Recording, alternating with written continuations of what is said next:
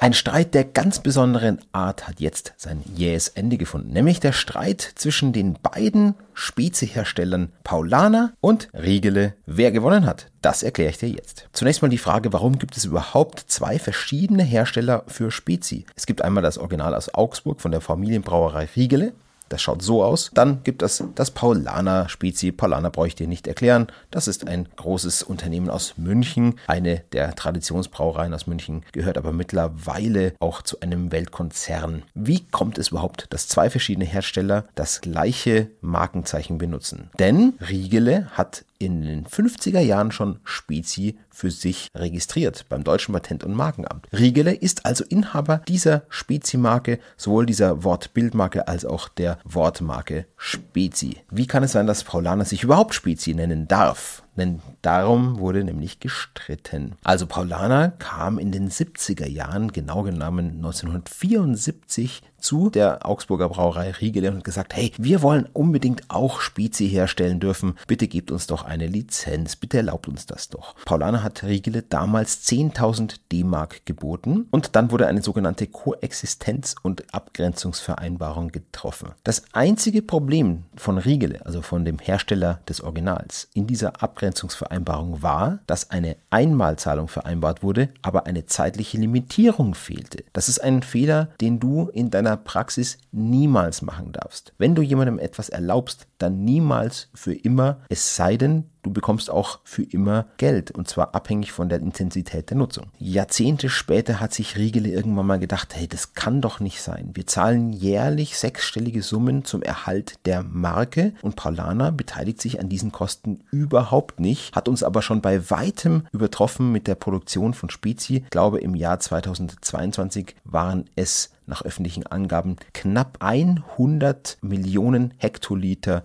Spezi. Also nochmal, Riegele behauptet ungefähr sechsstellige Kosten zum Erhalt dieser Marke pro Jahr aufwenden zu müssen und meint eben, Paulana müsste sich doch irgendwie dran beteiligen. Und was macht Riegele? Knapp 47 Jahre nach dieser Vereinbarung, nämlich im Jahr 2021, kündigt Riegele gegenüber Paulana diese Koexistenz- und Abgrenzungsvereinbarung. Paulana sagt, fast 50 Jahre später ist ein bisschen spät, was ja eigentlich fast fünf Jahrzehnte so gelebt wurde und auch so funktioniert hat. Und was macht Paulana noch? Paulana geht vors Gericht, klagt vor dem Landgericht München I.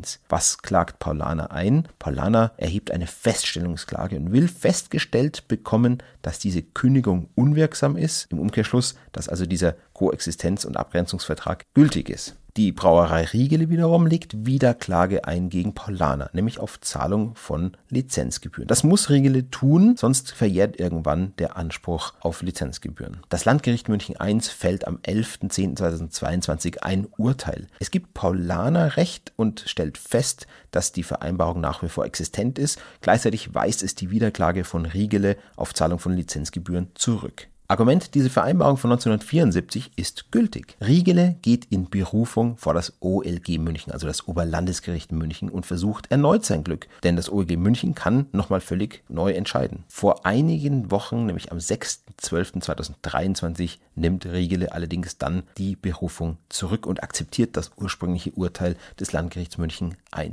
Denn das OLG München hat wohl in der mündlichen Verhandlung verlautbaren lassen, dass es die Auffassung des Landgerichts Münchens teilt, gilt und dass es nicht anders entscheiden werde, dass also auch das OLG München der Auffassung ist, dass diese Koexistenzvereinbarung von 1974 gültig ist. Ob in diesem Zuge auch Geld geflossen ist seitens Polana an Riegele, das wissen wir natürlich nicht. Das kann auch im Hintergrund still und heimlich erfolgt sein. Aber eins steht fest, Paulana darf nun offiziell und auch vom Gericht bestätigt sein Cola-Mischgetränk unter dem Zeichen Spezi verkaufen und das nicht zu knapp. Wie gesagt, 100 Millionen Hektoliter waren es fast im letzten Jahr, also in 2022. Bestimmt ist die Tendenz noch steigend. Und übrigens geht Paulana neuerdings mit dem Spezi auch in den USA auf den Markt. Allerdings heißt Spezi dort nicht Spezi, sondern Sunset. Da scheint diese Koexistenzvereinbarung wiederum ein Vorteil für Riegele zu sein, denn Paulana sagt selbst, Spezi darf es sich dort in den USA nicht nennen. Muss man jetzt Mitleid mit Riegele haben? Naja, so ein bisschen schon. Andererseits ist es halt einfach sehr, sehr ungeschickt gewesen, wie damals dieser Vertrag verhandelt wurde, nämlich ohne eine zeitliche Limitierung. Am Hungertuch dürfte Riegele vermutlich nicht nagen, denn Riegele vergibt ja immerhin Lizenzen für diesen Spezi, zum Beispiel an die Krombacher Brauerei, die einen Krombacher Spezi verkaufen darf. Dadurch wird Riegele vermutlich auch einiges an Lizenzgebühren